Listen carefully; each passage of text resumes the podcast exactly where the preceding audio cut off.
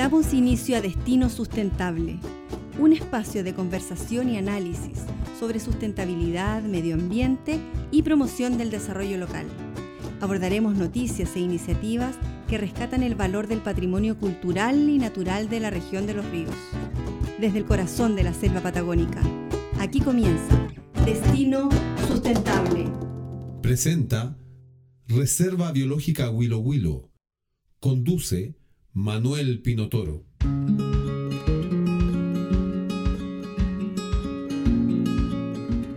En el mes de mayo se dará un primer gran paso en la senda de comenzar a construir una nueva constitución para Chile. Entre otras autoridades, los días 15 y 16 de mayo se elegirán a los constituyentes y las constituyentes encargadas de redactar el texto que regirá la legislatura del país para los próximos años. En los momentos previos del inicio de este proceso, creemos que se presenta una gran oportunidad de abrir un debate ciudadano respecto al Chile que queremos, en el marco de una sociedad hiperconectada. En el programa de hoy hablaremos sobre tecnología, comunicación social y sustentabilidad con una especialista en el tema académica de la Universidad de Chile.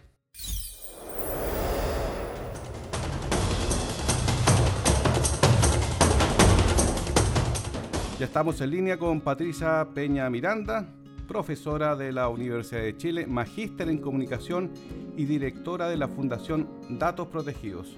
¿Cómo estás, Patricia?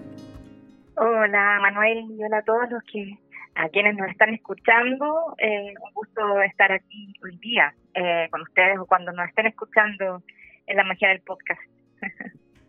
no, pues el gusto es nuestro. Muchas gracias por acceder a esta conversación.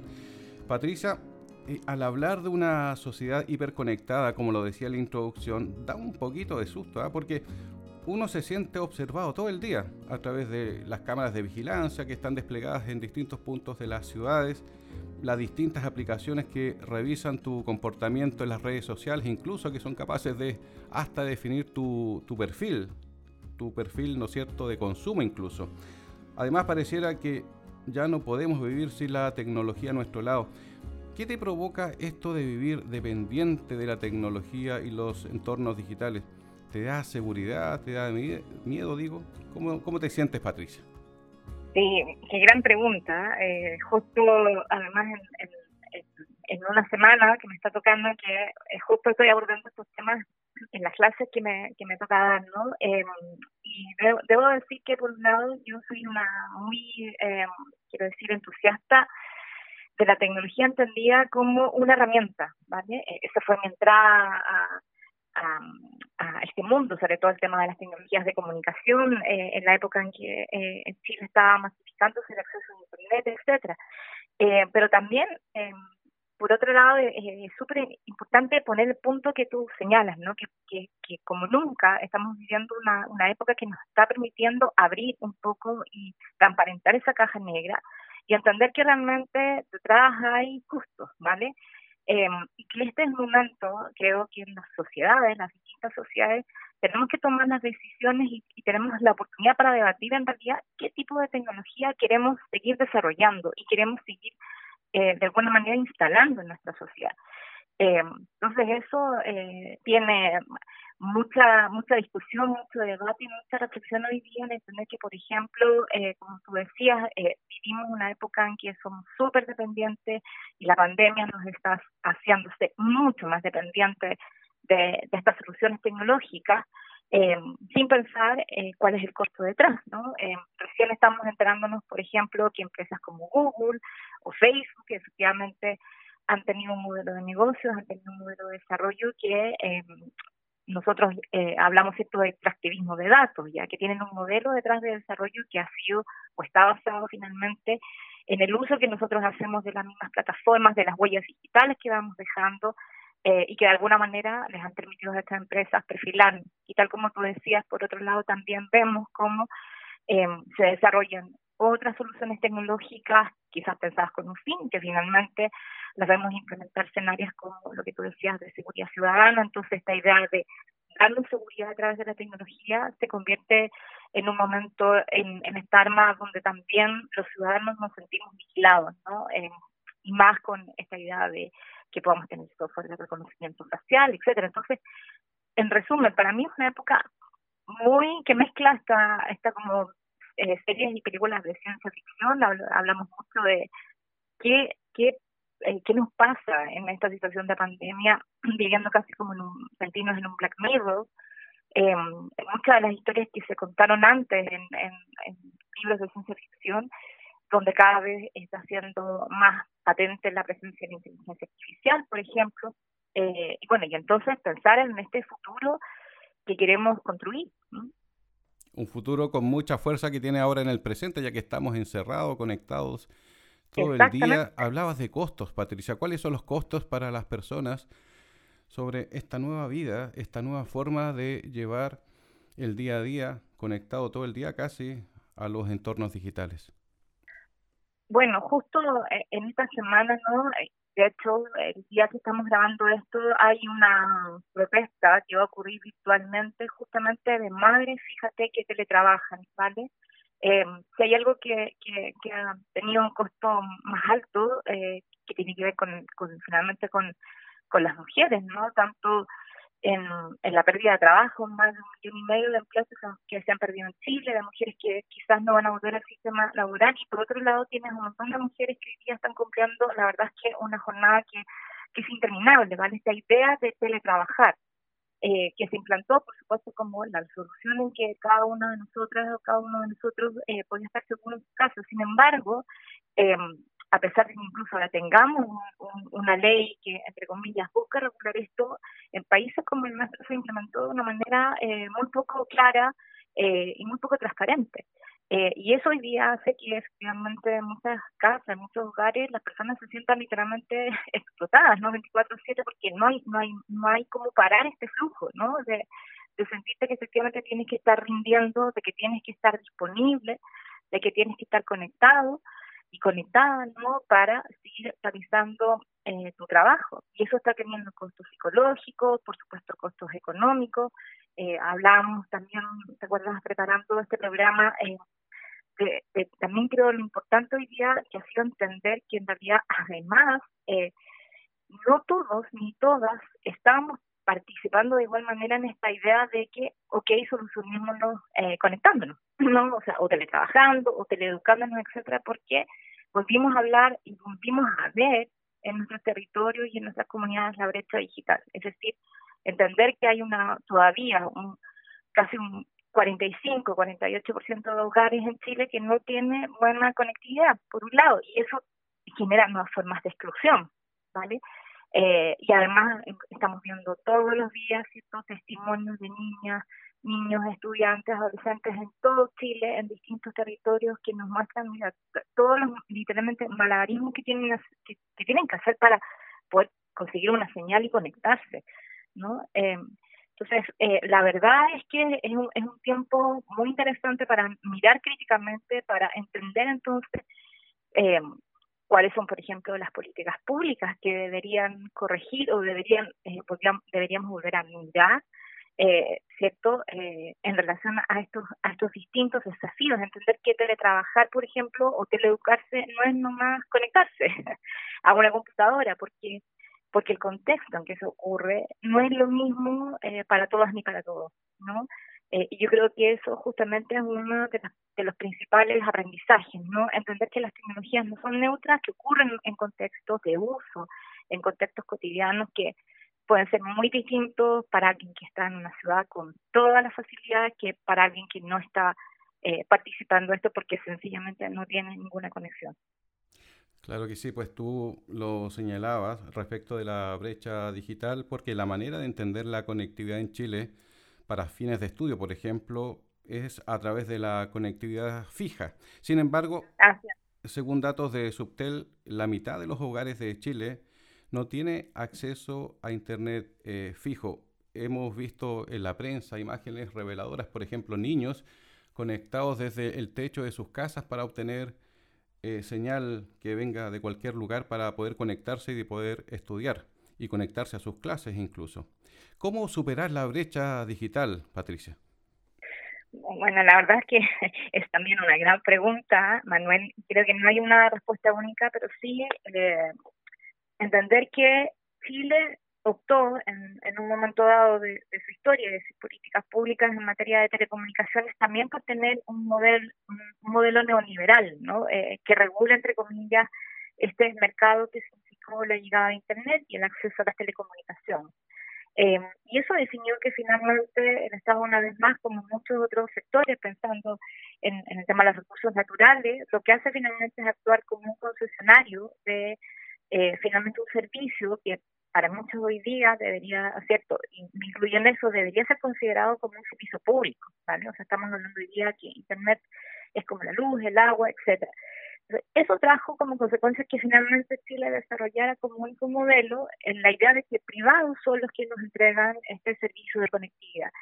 Sin embargo, en América Latina, eh, durante la última década, década y media, o sea, desde los, digamos, desde el comienzo del boom de Internet en América Latina, estoy hablando de los años finales de los 90, 2000, se, se han desarrollado acá en Latinoamérica y en otros países del mundo otros modelos que permiten la entrada de otros actores intermedios, ¿no? Por ejemplo, tenemos hoy día cooperativas de telecomunicaciones, fíjate en ese modelo donde hay eh, personas, eh, quizás emprendedores locales, eh, innovadores sociales locales, etcétera, Está el otro modelo de redes comunitarias locales que justamente también eh, va mucho en la línea de poder entregar soluciones de telecomunicaciones, especialmente en, las comunidades más extremas o donde muchas veces, como vemos todos los días, eh, cierto, en, las noticias que tú mencionabas, las empresas finalmente no, no van a llegar a la última milla, como se llama, eh, más técnicamente, porque efectivamente no ven que eso eh, va a ser eh, económicamente rentable, ¿no? O sea, hacer una instalación de fibra óptica, por ejemplo, en, en, un sector eh, final de una, de una gran ciudad, donde hay una población vulnerable, efectivamente, si, si ahí no hay un incentivo potente, esa empresa tiene la libertad de decir no no voy a extender la fibra óptica. Entonces, bueno, ¿qué solución le damos? ¿vale? Porque no hay negocio para la empresa. Exactamente. Eh, y eso eh, finalmente es algo que, que durante toda esta pandemia además eh, hemos criticado bastante porque uno, como en otras áreas de lo que ha pasado en, en materia de ayuda eh, pública y social, eh, uno hubiera esperado una actitud mucho más proactiva eh, de parte de la autoridad, eh, de finalmente decir a las empresas, bueno, mira, en estas situaciones eh, ustedes tienen el deber de entregar Internet. Sin embargo, nosotros tenemos un país que, como ocurre en toda América Latina, hay muchos sectores que están identificados ya donde efectivamente el problema es la instalación de, esa infraestructura de partida por cuestiones geográficas. Tenemos un país superdividido al final, tenemos un gran desierto en el norte, eh, más, más todo lo que nos ocurre entre medio de, accidentes de valles, Entonces, eh, creo que ahí eh, nos estamos perdiendo la oportunidad efectivamente de mirar otros modelos, ¿vale? Otros modelos de solución, eh, porque la verdad es que muchas organizaciones internacionales, incluyendo Internet Society, que aprovecho de contarles, hemos, eh, de adelantar también, hemos articulado un capítulo en Chile de Internet Society, que es una ONG, una organización global que justamente trabaja en, materia de fomentar el, desarrollo de Internet en cada país eh, queremos volver a instalar esa discusión, eh, porque creemos que efectivamente eh, esta pandemia nos está mostrando que tenemos que buscar maneras distintas de resolver esto, ¿vale? Y, hacerlo con una mirada, sobre todo, Manuel, de entender que ahí tú estás entregando un servicio público, ¿vale? Entender a la tecnología como un servicio social. ese cambio para mí es fundamental en, en el, el futuro inmediato que, como hablábamos hace un momento, tenemos que seguir construyendo. Y esa mirada respecto a la convención constituyente que se está preparando y luego se va a escribir, la nueva constitución, ¿cómo se puede incorporar esa, esa discusión? Sí, también es una, una pregunta bien estratégica porque eh, hay una discusión que dice, bueno, como, como en muchos otros temas, no basta con, con la idea de defender eh, el derecho a Internet eh, como un derecho, ¿no? Eh, y la verdad es que también, eh, de nuevo, hay muy poca experiencia, la verdad, eh, en las nuevas constituciones en el mundo de, cómo se ha incorporado eh, este como derecho social. Uno podría preguntarse, ¿no? ¿Hay un derecho social, hay un nuevo derecho social a la idea de estar conectado? Eh, ¿Qué vamos a garantizar, qué vamos a tratar de garantizar finalmente? Entonces, yo en ese sentido tengo una postura que que dice, mira, hay que tener mucho cuidado con, como en otros temas, ¿no? De, decir que efectivamente solo garantizando o poniendo un párrafo que diga eh, se debe garantizar el, derecho a acceso a Internet, vamos a resolver todo el, todo el problema, ¿vale? ¿Por qué? Porque de hecho, por ejemplo, sabemos que Internet misma hoy día está cambiando, o sea, no sabemos si esta Internet que tenemos hoy día, Manuel, va a ser la misma en cinco años más. Pensemos que estamos, eh, yo te, mencionaba la inteligencia artificial, estamos a punto de dar un segundo, un tercer salto en este desarrollo y es, ya estamos hablando de eh, Internet de las cosas, eh, de Internet satelital. Entonces, eh, más bien ahí la, la, la idea es cómo miramos entonces a estas tecnologías de conectividad como unos, unos facilitadores eh, que efectivamente permiten el ejercicio de otros derechos sociales, ¿vale? Eh, la conectividad hoy día efectivamente tiene que ver con eh, lo que nos está pasando hoy día en pandemia, con facilitar tu vida diaria, tu derecho a la educación, tu derecho al acceso al trabajo, tu derecho al acceso al conocimiento. Entonces, la verdad es que esperamos que haya una discusión un poco más profunda en relación a todos los ámbitos que significa hoy día hablar de este derecho, ¿no? Eh, y más bien fortalecer eh, todos los otros derechos que van a ir evolucionando con la tecnología. Por otro lado, también tú lo mencionabas al comienzo, eh, este es un momento súper importante también de entender, por ejemplo, las nuevas maneras de comprender el derecho a la privacidad, el derecho a la protección de los datos personales, ¿vale? Y eso también tiene mucho que ver con poner ahí un piso, un piso mínimo para luego, ¿cierto?, tener ahí eh, esa mirada que nos permita desarrollar hoy día leyes que mejoren la protección de datos personales en el país eh, frente a ciberataques, el tema de las violencias digitales, ¿no? que, que efectivamente es, un otro tema que, que, que, ha llegado lamentablemente para quedarse, las violencias digitales de género que están, que están ocurriendo todos los días, en redes sociales, etcétera. O sea, eh, creo que ahí la discusión va a ser eh, bien interesante cómo entender que no basta, insisto, con decir, bueno, esto se soluciona solo poniendo un párrafo que diga todo y todos debemos tener derecho a la conectividad, ¿no? A la conectividad de qué y a la, a la conectividad para qué, ¿no? ¿Para qué queremos esta tecnología? ¿Para qué queremos esta conectividad? Y, y también como, como eh, yo creo que es muy justo en este tiempo, también entender que hoy día cada uno, y como hemos hablado, tenemos el derecho, y, ese es un punto muy importante hoy día en el teletrabajo, a entender que también tenemos derecho a estar desconectados un rato, ¿no? a desintoxicar un poco esta vida, y a conectarnos con la naturaleza y con el territorio cuando podamos salir del, del confinamiento. Sí, pues el confinamiento que nos hace tan mal. Y la solución es conectarse con la naturaleza, pues. Cuando podamos, claro, cuando la emergencia sanitaria así lo permita. Y a propósito de eso, te quiero hacer una invitación, que viajemos al sur de Chile para que hagamos una pausa musical y escuchemos al grupo Nahuel Mapu con su música La Brisa. La autora es Elizabeth Durán Bermudo y la música es de Carlos Coronado, Chicago.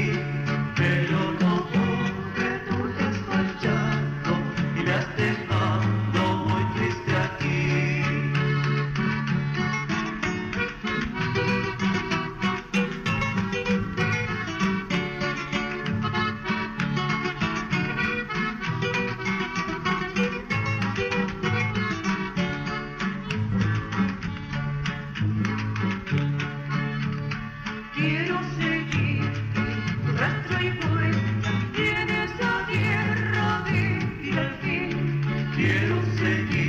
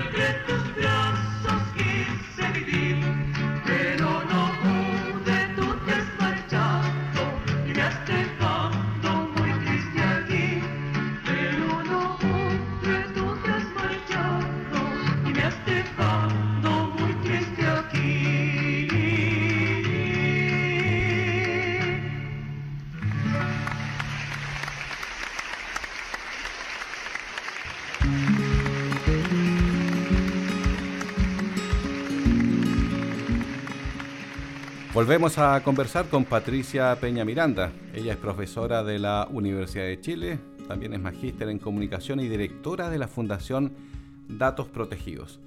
Patricia, respecto de este tema, de los datos que circulan libremente en las redes sociales y en los entornos digitales respecto de nosotros, de nuestros perfiles, ¿qué tan protegidos estamos frente a toda esta realidad? Sí, bueno, también ese es un tema que cada vez cobra más, creo yo, eh, importancia. Justo en estos días eh, hubo una noticia que, está circulando, creo que cuando sigan escuchando este podcast y esta, y esta conversación, que es que eh, andan circulando por ahí en, en, Internet, en grupos de Telegram, eh, 533 millones de datos de usuarios y usuarias de Facebook. Estos datos tienen que ver con el, por supuesto, el perfil de la cuenta que abrió esto, el número de teléfono asociado, que generalmente es un dato que se pide para lo que se llama la verificación de las cuentas, el correo electrónico, países, ciudades específicas. Em, y esto corresponde a un hackeo, a un robo que sufrió Facebook por ahí por el 2019, que recién nos enteramos este fin de semana que la base de datos estaba en un momento dado a la venta en, un foro de hackers y eh, parece que no pasó nada eh, con esa venta y quedó disponible hoy día en un montón de otros foros y en un montón de otros grupos la base de datos, imagínate, completa eh, de Chile. Se sabe que hay casi 7 millones de cuentas que están ahí disponibles. entonces, la pregunta para que, le hizo la prensa no especializada en tecnología Facebook a los voceros de Facebook fue, bueno, ¿cómo pasó esto? ¿no? Y la empresa lo que ha dicho es, mira, esto ocurrió en el 2019, ya reparamos eh, lo que ocurrió eh, y sería todo porque son datos viejos, ¿no? Dijeron old data. Entonces tú dices, pero ¿cómo dato viejo? A ver, esos datos son súper actuales, son fechas de nacimiento, son datos que en general las personas no cambian como, así como así. Y eso hoy día la gran pregunta, Manuel. Las empresas, en realidad los grandes gigantes tecnológicos, ya sí eh, recordemos que en estos últimos tres años, más quizás desde, desde el escándalo de Cambridge Analytica y Facebook, eh, que nos permitió entender un, eh, todo este eh, negocio que hay ¿no? de empresas de marketing entrando a plataformas como Facebook que hacen un perfilamiento específico de todas nosotros y todas nosotras que podemos tener una cuenta eh, en esa en esas plataformas eh, porque hemos seguido datos que tienen que ver eh, no solamente con el correo electrónico o tu lugar de origen, tienen que ver con datos de tus gustos políticos, eh, tus eh, intereses sociales, tus intereses políticos, tu situación de salud, eh, tus preferencias incluso en temas de, eh, de, de por supuesto, de compra, pero un montón de temas, ¿vale? Es lo que se llama el microtargeting o el microperfilamiento, que efectivamente, particularmente en el mundo de Facebook y de y de Instagram es donde mejor se hace, ¿no? Y también, por supuesto, eh, en Google, que en realidad es una, es una empresa eh, demasiado grande y con demasiados tentáculos en, distintos sectores. Entonces, eso es, fundamental hoy día de, entender y de comprender que efectivamente, de alguna manera, nosotros hemos regalado una cantidad de información por usar esta, como decíamos, estas plataformas, esta tecnología, porque uno dice, bueno, ¿cuál es el costo que tiene para mí hoy día usar Facebook? ¿no? Eh, yo no pago nada por usar Facebook, no, no pago nada por usar TikTok, no pago nada por usar Instagram, pero en realidad el pago que tú estás haciendo es cada vez que entras eh, y que empiezas a tener esta interacción. Entonces, eh, de hecho, en esta semana eh, también se ha estrenado un nuevo documental que, que, lo aborda, que se llama Coded Bias, eh, o el, cifrado del prejuicio, como se tradujo al castellano, que está en Netflix, que desde ya les invito también a verlo. es, es, un documental bastante más interesante que, que otro que se llama El dilema de las redes sociales, que también está en Netflix y que abordan esta discusión que hoy día es fundamental en, tanto en Estados Unidos, que es donde están basadas buena parte de estas empresas, como en nuestros países, ¿vale? Eh, muchos autores hoy día hablan de que en realidad estamos viviendo un nuevo colonialismo, ¿no? El colonialismo tecnológico. Eh, países como el nuestro, efectivamente, eh, finalmente dejaron, eh, de alguna manera se facilita ¿no? la entrada de estos grandes gigantes tecnológicos con, como hablábamos hace un rato, eh, la solución a un montón de problemas. Eh, pensemos en, en, esto mismo que nos está pasando ahora en la pandemia, el, el uso masivo de plataformas como el Google for Education o el, el Meet eh, para hacer las clases de, de las escuelas, el Zoom, que en realidad es una plataforma para hacer conferencias y no para hacer clases, en fin. Eh, y hoy día esa es la discusión crucial eh, eh, de abordar, ¿no? Eh, ¿Cuál es el estado de transparencia que hacen estas empresas en relación justamente a los datos eh, de todas las personas que diariamente la están usando, ¿vale? ¿Para qué usan estas empresas estos datos en relación eh, no solamente a su propio modelo de negocio, sino en relación a todas las otras aristas que tienen que ver eh, de las relaciones comerciales que tienen estas empresas. ¿no? En Estados Unidos hay una discusión muy importante hoy día que está tratando de poner un límite a lo que es la concentración eh, de poder de estas empresas. ¿no? Eh, se ha llevado un, un, alegato muy interesante en materia de antimonopolio. O sea, se está acusando hoy día a Facebook y a Google y a cada una de las otras grandes empresas, Apple, Microsoft, Amazon, de monopólicas, ¿vale? Y hay que seguir con mucho cuidado esa discusión porque efectivamente estamos, como te decía en un comienzo, en el momento de ver cómo cambiamos, entonces este modelo donde al final las empresas han hecho lo que han querido, ¿vale? Es el modelo que se llama auto. O sea, como nadie las regula, nos autorregulamos, ¿vale? Patricia, estamos llegando a la parte final del programa, pero no quiero dejar de preguntarte porque revisando tu labor todo lo que está publicado en las redes sociales respecto de tu trabajo en comunicación, me encontré con una información que me parece relevante y te quiero preguntar porque tu trabajo también está relacionado con medio ambiente, un tema que nos interesa mucho desde la mirada de nuestro programa. La pregunta es, ¿la tecnología, según tu mirada, es una aliada o una enemiga de la sustentabilidad? También un, tremendo tema de mucho debate, Manuel, porque tenemos un desafío bien importante de entender que hoy día la tecnología que estamos usando, particularmente la Internet, está basada en la nube. Y la nube muchas veces se cree que es al final donde almacenamos estos datos, subimos, buscamos información. Netflix, eh, tu Google, el Facebook, todo es la nube. Y eso pareciera que no tuviera ningún impacto. Y lo tiene, porque la verdad es que ahí eh, eso está basado en un modelo de data center. Son edificios, es materialidad. Eh, y hoy día eso es un tremendo debate. ¿Dónde se van a instalar esos data centers? ¿Cuál va a ser, entre comillas, la mirada de, regulatoria también de cuando estas empresas vienen a nuestros países a decirnos queremos invertir, queremos dejar un data center? Bueno, el costo, hablábamos ciertamente de la electricidad. Eh, entonces, la verdad es que ahí todas estas empresas tienen un desafío muy fuerte en relación a cómo se van a ir ajustando normativas y regulaciones que han eh, sido validadas para otros sectores, ¿vale? eh, esto todavía es un, modelo eh, de empresas tecnológicas que está basado en el consumo intensivo también de eh, electricidad. Y eso tiene mucho que ver con buscar modelos de sustentabilidad para tener esa electricidad, ¿no? Entonces, por ejemplo, por ahí Netflix, eh, que es una empresa gigante, imagínate, está ya apostando por invertir en, energía solar y en energía eólica para alimentar sus plantas, para alimentar sus data.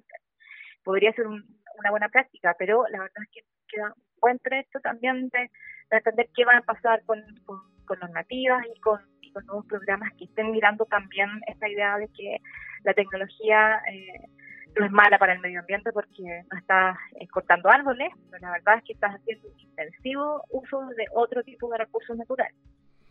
Patricia Peña Miranda, profesora de la Universidad de Chile, magíster en comunicación y directora de la Fundación Datos Protegidos.